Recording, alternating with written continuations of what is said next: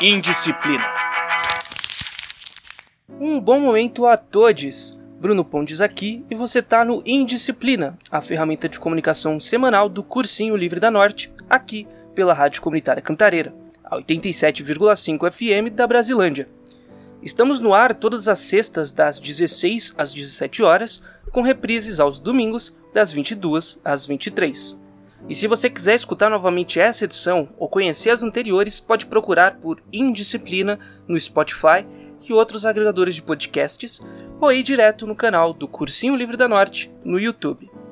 E falando no Cursinho Livre da Norte, estamos com inscrições abertas para todos que têm interesse em estudar para vestibulares deste ano, como o Enem, FUVEST e outros de forma gratuita. Como ainda estamos no meio da pandemia e este ano muito dificilmente estaremos livres dela, vamos realizar as atividades de forma virtual. As aulas serão disponibilizadas em nosso site durante a semana e todos vocês que participarem terão apoio de todas as educadoras e educadores do cursinho. Para participar, vocês só precisam preencher o formulário que está disponível nas nossas redes sociais e no nosso site. Nosso Facebook é facebook.com/barra Cursinho Livre da Norte, tudo junto. O nosso Instagram é instagram.com/barra Cursinho Livre da Norte, tudo junto de novo. O nosso Twitter é twitter.com/clnorte e o nosso site é cursinholivredanorte.milharal.org. Nossa aula inaugural vai acontecer no dia 27 de fevereiro e o início das aulas acontecerá no dia 1 de março. Qualquer dúvida que surgir, pode entrar em contato conosco nas redes sociais ou enviar um e-mail para cursinholivredanorte@gmail.com. Aqui no Indisciplina já conversamos sobre diferentes temas. Em alguns deles, focamos sobre a importância da prática libertária no processo de educação e sobre algumas das formas como o Estado e empresas influenciam no processo educativo da educação pública. No episódio de hoje, vamos focar na forma como as empresas privadas influenciam e influenciaram a nossa educação. Hoje em dia conseguimos encontrar pelo Brasil muitos setores empresariais que apresentam um mesmo discurso sobre como a educação pública deve ser. Esse discurso não é novo e não surgiu aqui. Conseguimos traçar sua origem vindo lá dos Estados Unidos. Nos anos 80, nesse país, empresários, políticos, pesquisadores e distintas organizações privadas sugeriram que a forma de organização da iniciativa privada seria a resposta para responder os principais problemas da educação estadunidense. Essa disputa tem início nessa mesma década com a publicação do A Nation at Risk, um relatório que descrevia uma situação de caos na educação daquele país que poderia comprometer a sua competitividade internacionalmente. Essa ideia se espalhou pelos Estados Unidos nos anos seguintes, mesmo com autores que publicaram trabalhos já em 1995 mostrando que aquele clima não era real.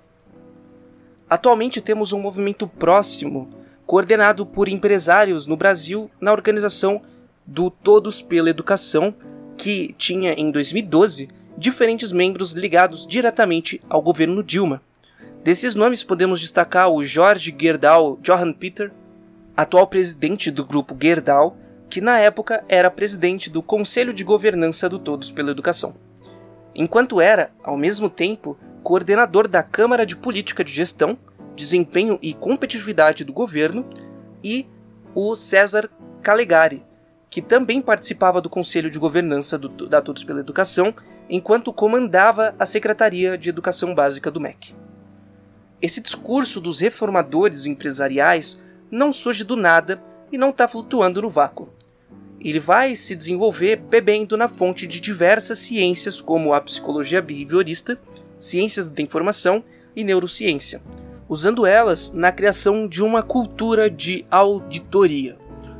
Essa cultura fala basicamente que devemos adotar na educação sistemas de regulação que busquem a qualidade da educação seguindo uma lógica administrativa, focando no controle do controle, o que acaba por transferir a lógica empresarial para o campo da educação e cria assim a chamada pedagogia tecnicista.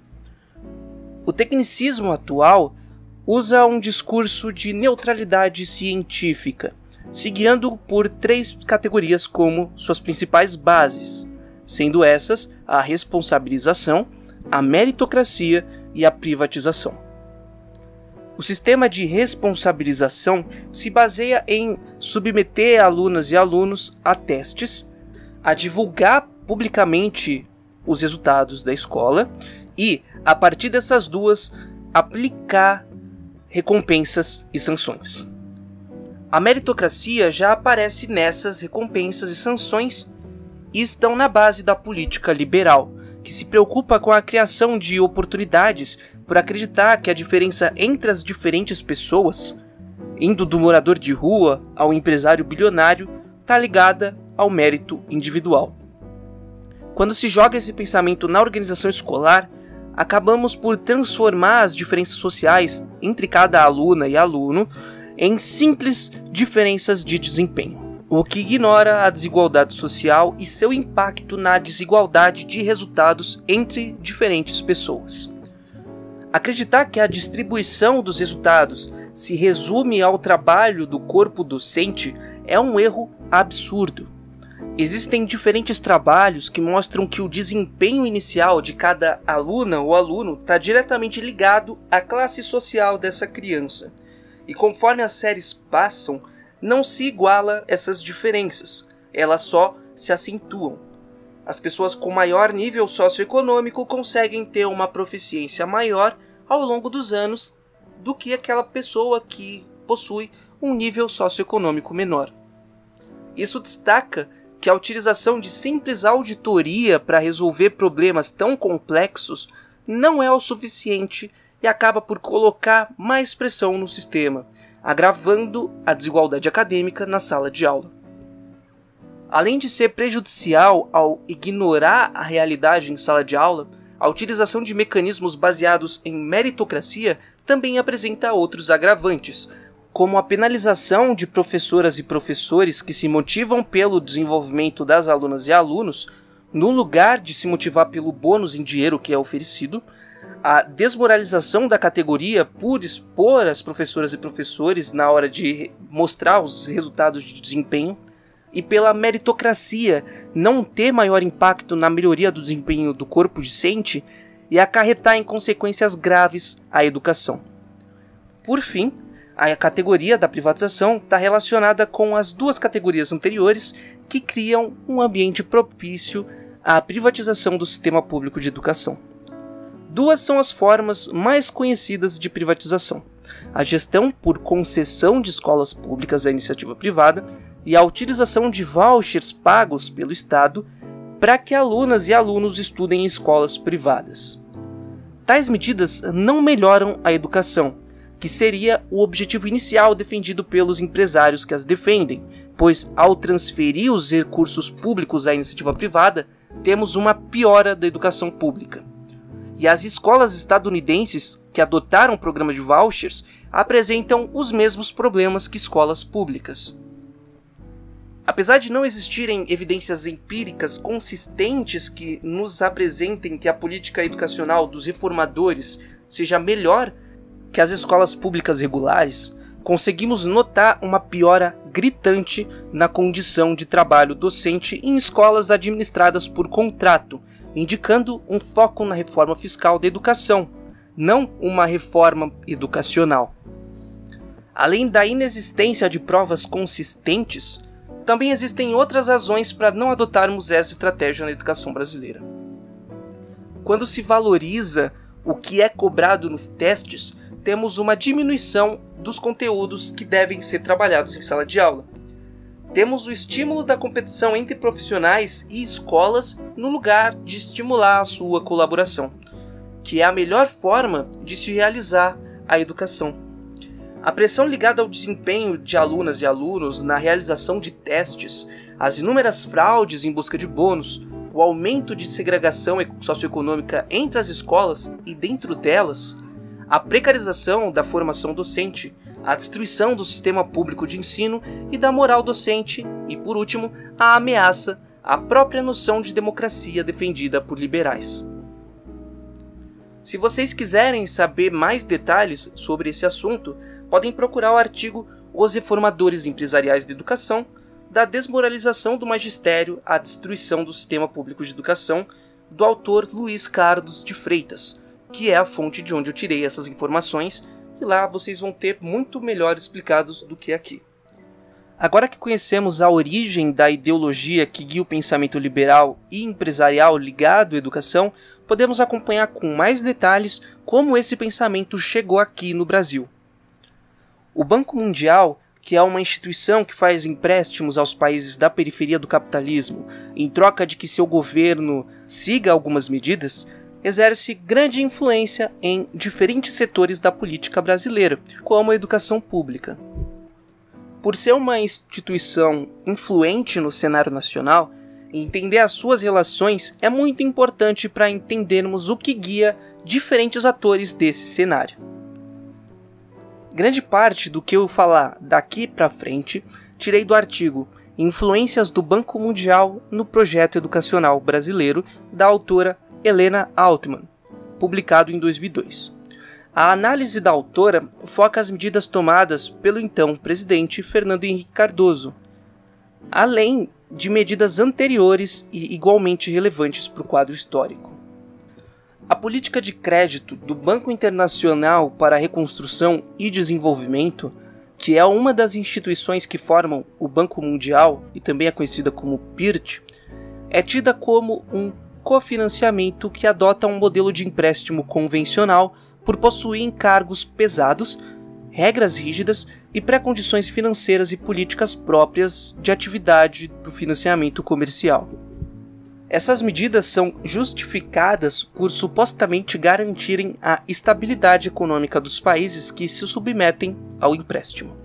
Dentre elas, a autora destaca as questões sociais como essenciais ao BIRD, que afirma ter como principal objetivo o ataque à pobreza, utilizando o trabalho dos pobres e fornecendo serviços básicos a essa população, tendo a educação básica grande relevância nesse processo.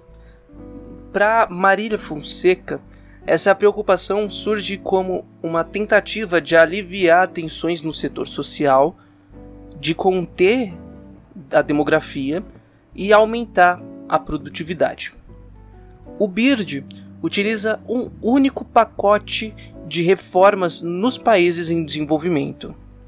Delas, podemos destacar alguns pontos, como a priorização da educação básica, utilização de uma suposta melhoria da qualidade da educação como eixo na reforma da educação, priorizar aspectos financeiros e administrativos da reforma, descentralizar instituições escolares, uma maior participação de responsáveis e da comunidade nos assuntos escolares, o aumento da influência do setor privado e organismos não governamentais no campo educacional, e a organização da educação por um planejamento curricular que detalhe os objetivos da aprendizagem de forma observável para facilitar a decisão entre as opções de investimento que sejam mais benéficas à sociedade podemos encontrar em diferentes legislações uma aproximação a tais reformas sugeridas.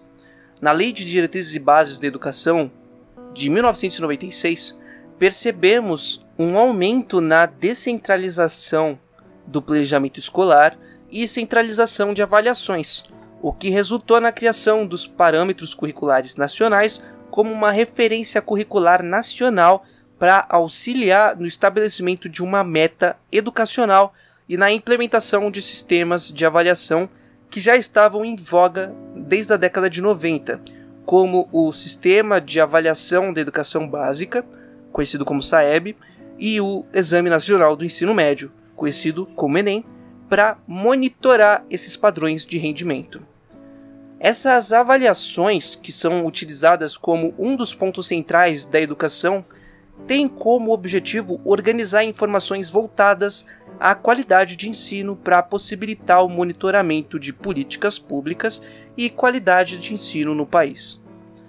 Assim, o BIRD passa a financiar o SAEB e decidir qual ênfase devem ser seguidas nessas atividades. O banco dá destaque às habilidades cognitivas das linguagens, ciências e matemática, o que nos mostra a sua defesa pela ligação entre educação e produtividade e faz com que conhecimentos escolares sejam decididos pela sua operacionalidade.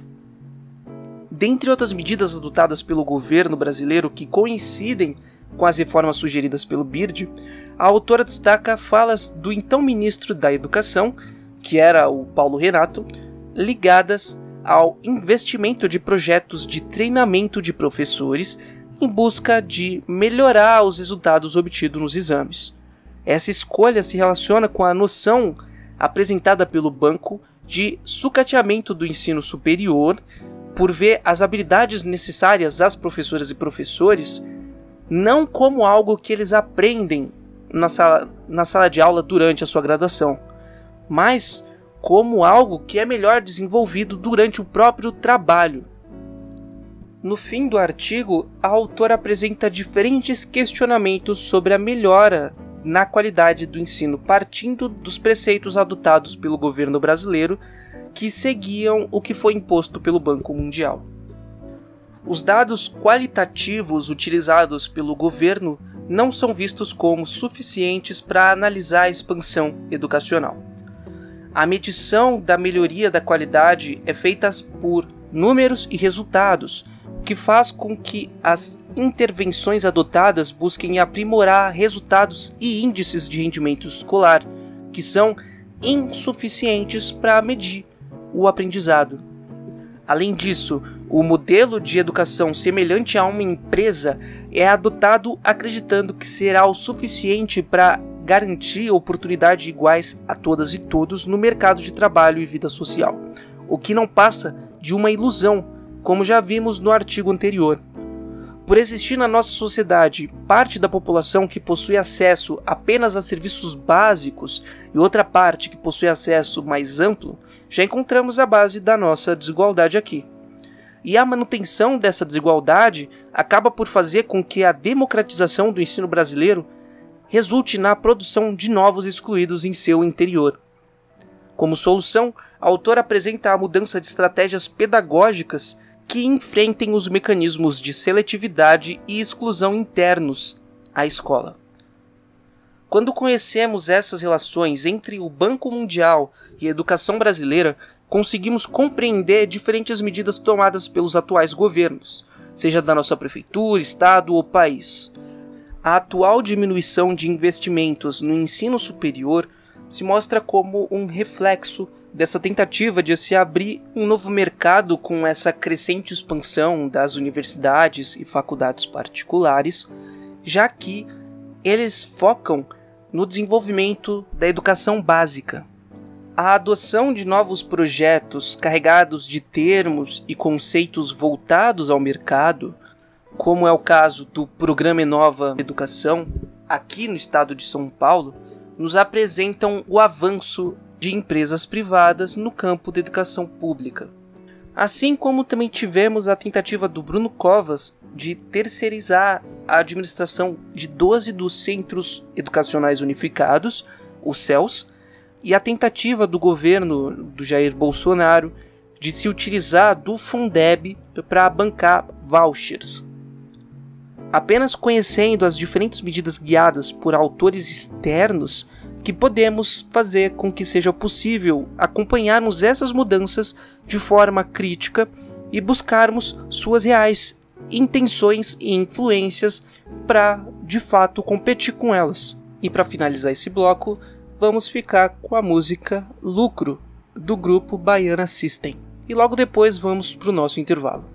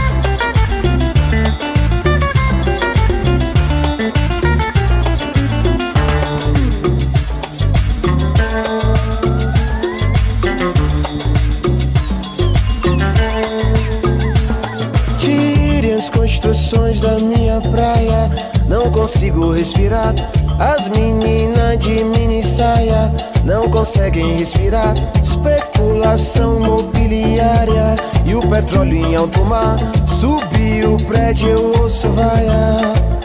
Eu faço figa pra essa vida tão sofrida. Terminar bem sucedida. Luz do sol é minha amiga, luz da lua é minha.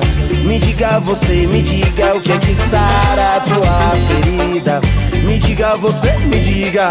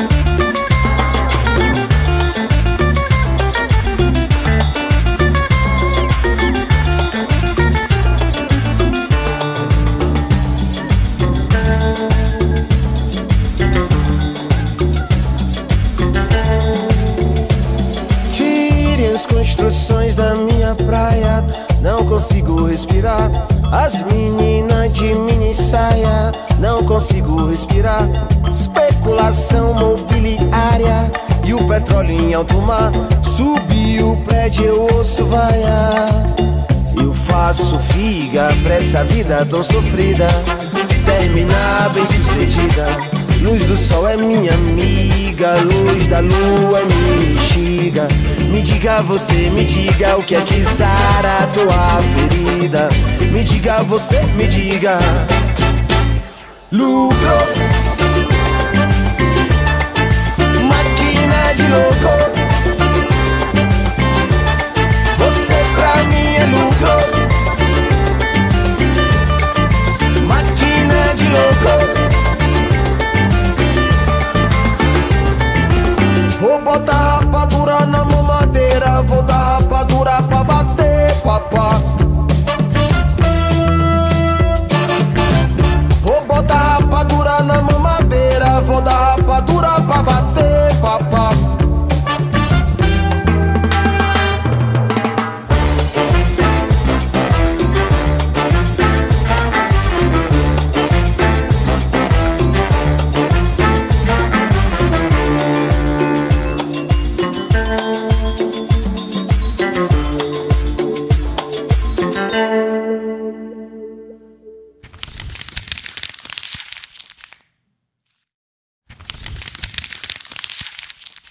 Olá, voltamos com o Indisciplina. Eu sou o professor Valmir De Angelis, aqui na Rádio Comunitária Cantareira. Lembrando que você também pode ouvir pela web em radiocantareira.org. Vamos ao ar todas as sextas-feiras, das 16 às 17 horas, com reprise aos domingos, das 22 às 23. Siga a gente também no Spotify. E se você quiser mandar uma mensagem, envie para cursinho livre da norte@gmail.com. Repetindo, cursinho livre da norte tudo junto gmail.com. Agora, o Indisciplina também está no Instagram. Siga a gente por lá.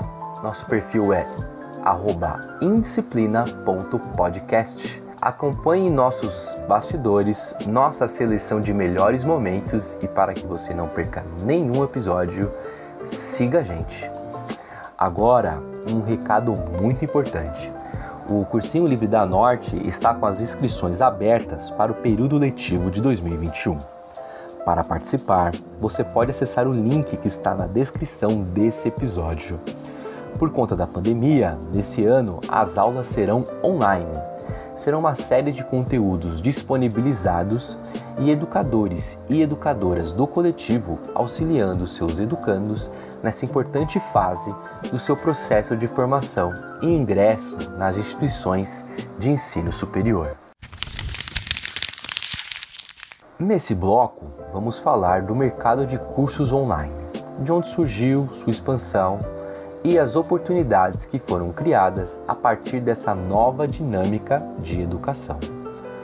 Forçadamente, o mundo se viu obrigado abruptamente a migrar a educação básica para os ambientes online.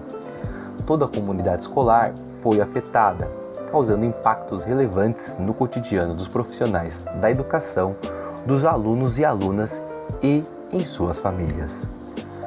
Por um lado, assistimos educadores e educadoras que não foram previamente preparados para essa nova forma de ensino, como já falamos nesse programa anteriormente, nas graduações de licenciaturas. Até então, não eram abordados temas relacionados sobre as aulas à distância e muitos profissionais tinham pouquíssima ou nenhuma experiência com esse novo processo de trabalho. Já discutimos aqui também sobre o impacto que os alunos e alunas tiveram com essa mudança e no episódio 22 conversamos com a professora Cíntia Santos sobre educomunicação e de como utilizar essas ferramentas dentro do processo de ensino-aprendizagem. Vale uma nota aqui que nem todo o processo de ensino resulta em aprendizagem. 2020 está aí para comprovar isso. Face. Todo esse cenário, um mercado que já existia há algum tempo teve um aumento vertiginoso em suas receitas, uma vez que o público em geral conheceu a educação à distância, evitando o nosso complexo de região sudeste, onde pensamos que a realidade do país é baseada no eixo São Paulo e Rio de Janeiro, o restante do Brasil, inclusive regiões interioranas, já conheciam e utilizavam os cursos à distância, das graduações formais até outros cursos livres. As tecnologias da informação e comunicação, o que em educação chamamos de TICs, foram fundamentais nesse período.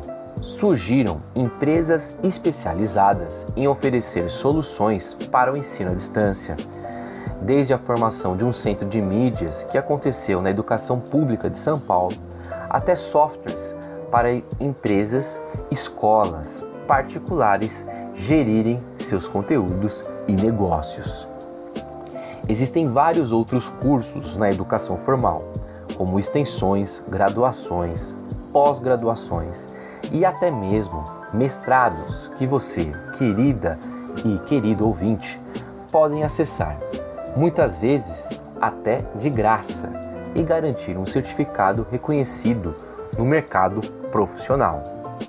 Agora, na educação informal, no período de pandemia, a oferta de cursos e de empreendedores que ingressaram nesse mercado foi imensa. Segundo o site Pequenas Empresas e Grandes Negócios, durante a quarentena tivemos um aumento de mais de 200% na procura por cursos livres à distância são muitos cursos para todos os gostos e objetivos: aprimoramento profissional, tecnologia, cozinha e gastronomia, educação física com os seus desafios fitness, nutrição, dietas e os de marketing digital, que tem seu maior expoente, Érico Rocha, e a sua já conhecida fórmula de lançamento, que em algum momento você já deve ter visto no universo online e se você não viu, eu te explico. A fórmula de lançamento é uma estratégia de marketing digital desenvolvida por Érico Rocha para angariar vendas na internet, buscando o que ele chama de 6 em 7, que é faturar 6 dígitos em 7 dias. Lembrando que o marketing é um estudo de mercado e o marketing digital é uma especialização para esses ambientes online, como essas vendas ocorrem, quais são os tipos de ferramenta, a que público quero falar, qual é o meu público-alvo, o que eu estou oferecendo e ofertando. Existem também as grandes escolas de educação informal na internet, como a Udemy e a Hotmart, que oferecem cursos em suas plataformas sobre os mais variados temas e objetivos, tanto profissionais como para hobbies também, o que te possibilita fazer aquilo que um dia você sempre quis: tocar um instrumento musical, cozinhar alguma coisa que você gostaria e que nunca teve uma assessoria ou um conteúdo, aprender uma nova língua. É uma infinidade de cursos que está à sua disposição. Essa oferta de cursos online pode ser uma grande oportunidade para que as pessoas, em geral, possam acessar conteúdos que antigamente não teriam acesso. A possibilidade de investir em uma nova profissão e carreira e também empreender. Com as estratégias e ferramentas certas, atualmente interessados e interessadas nesse formato de ensino e mercado em plena ascensão, pode-se alcançar sucesso nas redes sociais e também financeiramente. Para você que tem algum conhecimento específico e gostaria de vender na internet, existem vários cursos que ensinam sobre essas ferramentas para que você possa desenvolver o seu trabalho. Algumas delas são o Canva, é um aplicativo de design com interface intuitiva, fácil de usar e que mesmo para quem não tenha muito conhecimento, possibilita a criação de imagens e vídeos para redes sociais. O Wondershare Filmora é um programa simples de edição de vídeo para montar clipes ou publicações no YouTube. O Audacity é um programa de edição de áudio e que também usamos para produzir este podcast que você escuta. E para os educadores, temos duas dicas. O Articulate 360, que oferece todas as ferramentas para a criação de diversos formatos de aulas, sejam podcasts, videoaulas e gamificação em educação. Gamificar é um verbo que vem de uma palavra estrangeira em inglês chamada game, que é incluir processos de jogos em educação, como por exemplo, questionários, quizzes, pontos em questionários e também para que o aluno possa saber de uma forma mais explícita qual é a sua progressão dentro de um processo de ensino e o que ele está aprendendo efetivamente. Também temos o VidScribe, que talvez você já tenha visto em algum vídeo produzido por aí. Grandes canais de YouTube utilizam esse formato, como o Minutos Psíquicos, que também é uma dica do Indisciplina para que você assista esse canal falando sobre psicologia, e o Epifania Experiência, que também fala sobre filosofia com conceitos utilizando esse programa, o VidScribe. O VidScribe é aquele programa que funciona com a mão escrevendo os textos e as imagens aparecendo, enquanto o roteiro é desenvolvido. A dica do Indisciplina para você, querida e querido ouvinte, é para você aproveitar essas oportunidades que existem na internet atualmente.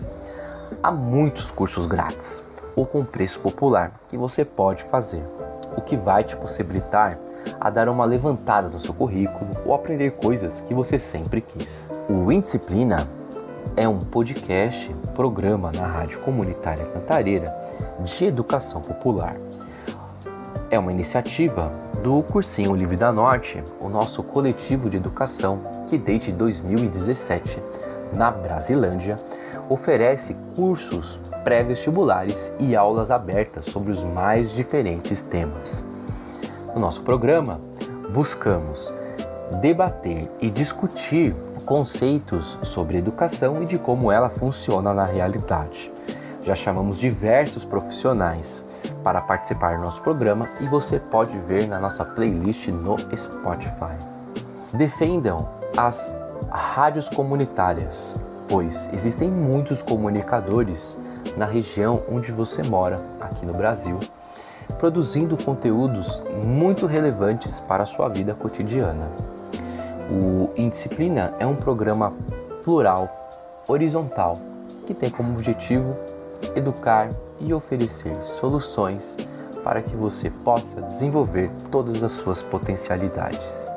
Este programa é muito especial porque abrimos uma porta para que você possa conhecer também sobre outros assuntos relacionados à educação e que estão disponíveis na rede mundial de computadores World Wide Web e que você pode acessar.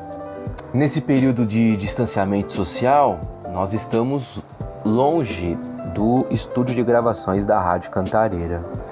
O que também resulta nesses cachorros latindo, na criança chorando, no carro na rua, na moto.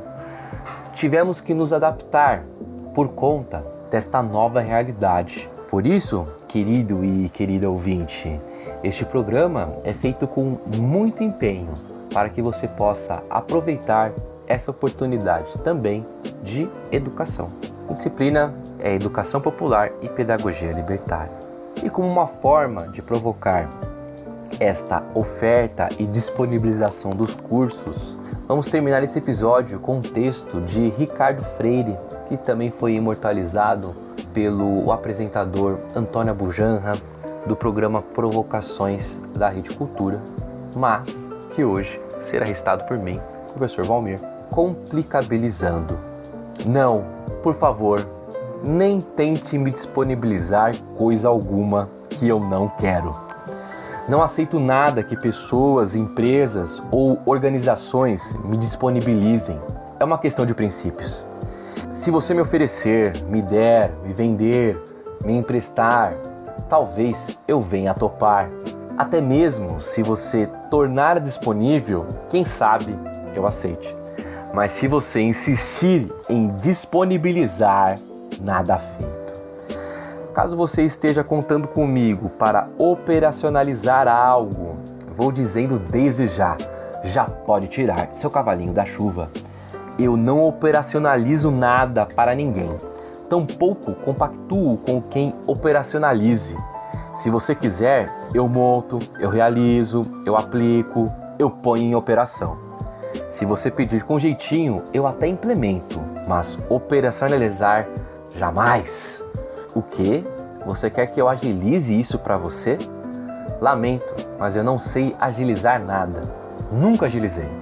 Está lá no meu currículo. Faço tudo, menos agilizar. Precisando, eu apresso, priorizo, eu ponho na frente, eu dou um gás. Mas agilizar, desculpe, não posso. Acho que matei essa aula. Outro dia mesmo queriam reinicializar meu computador, só por cima do meu cadáver virtual. Prefiro comprar um computador novo a reinicializar o antigo. Até porque eu desconfio que o problema não seja tão grave assim. Em vez de reinicializar, talvez seja o caso de simplesmente reiniciar. E pronto. Por falar nisso, é bom que você saiba que eu parei de utilizar. Assim, sem mais nem menos. Eu sei, é uma atitude um tanto quanto radical da minha parte, mas eu não utilizo mais nada. Tenho consciência que a cada dia que passa, mais e mais pessoas estão utilizando, mas eu parei. Eu não utilizo mais. Agora eu só uso e recomendo. Se você soubesse como é muito mais elegante, também deixaria de utilizar e passaria a usar.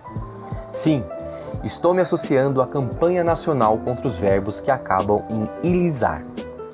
Se nada for feito, daqui a pouco eles serão mais numerosos do que os terminados simplesmente em ar Todos os dias, os maus tradutores de livros de marketing e administração disponibilizam mais e mais termos infelizes, que imediatamente são operacionalizados pela mídia, reinicializando palavras que já existiam e eram perfeitamente claras e eufônicas.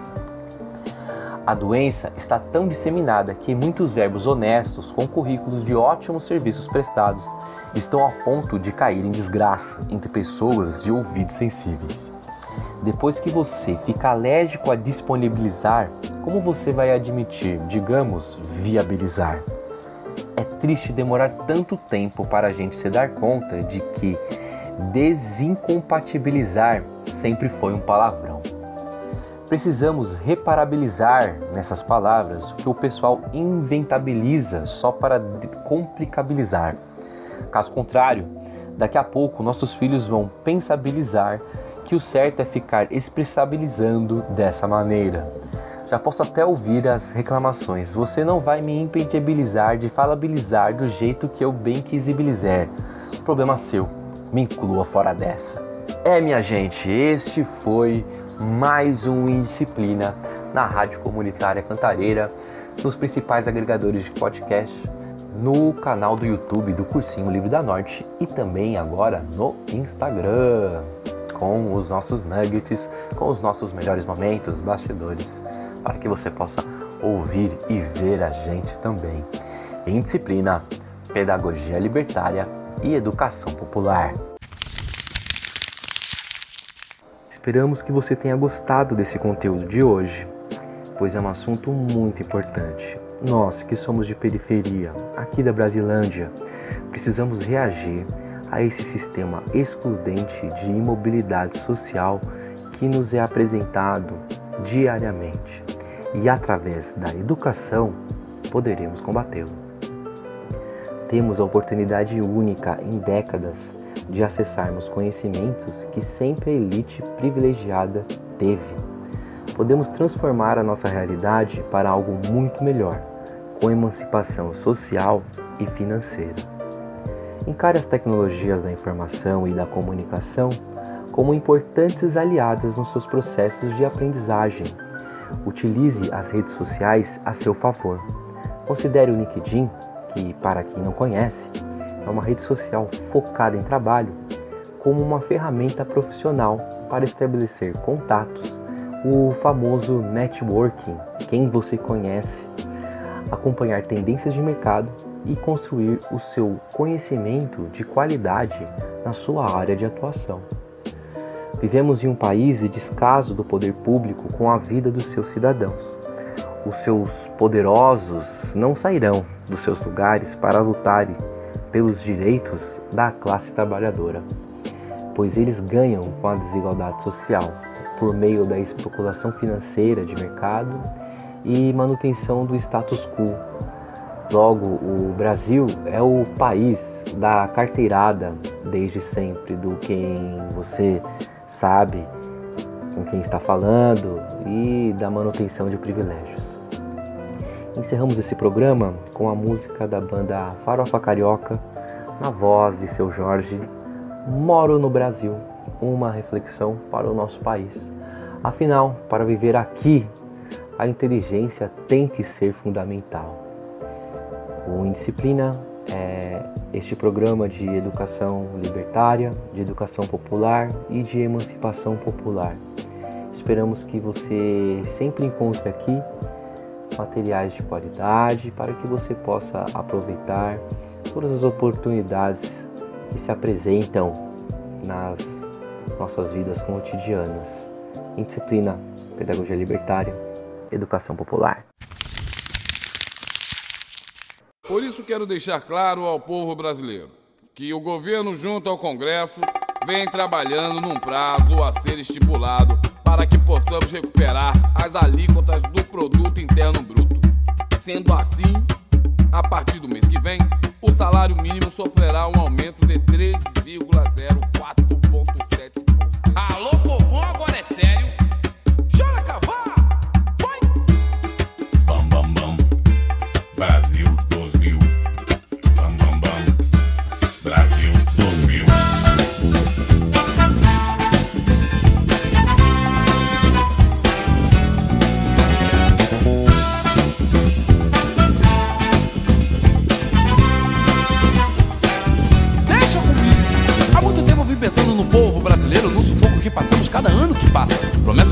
Mas ninguém acha graça. Mas eu acredito que há uma solução, alcançando o objetivo com o nosso coração. Então vai lá, cidadão.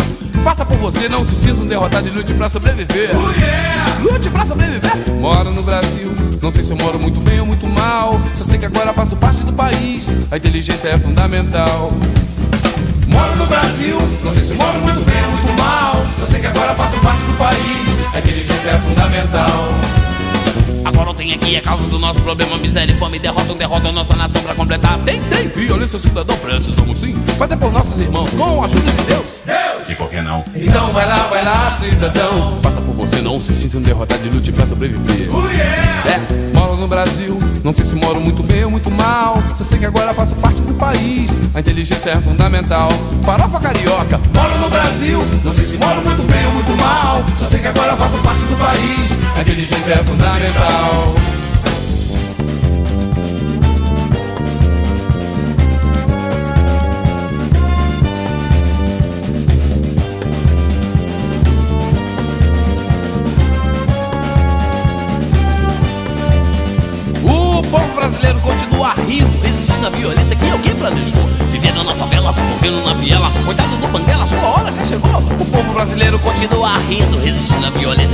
Planejou. Vivendo na favela, morrendo na viela, coitado do banguelo, sua hora já chegou. É só plim plim da dois, da dois, tirim, tirim, mãe, mãe, papau. É só plim plim da dois, da dois, tirim, tirim, mãe, mãe, papau. É só plim plim da dois, da dois, tirim, tirim, mãe, mãe, papau. É só plim plim da dois, da dois, tirim, tirim, mãe, mãe, papau.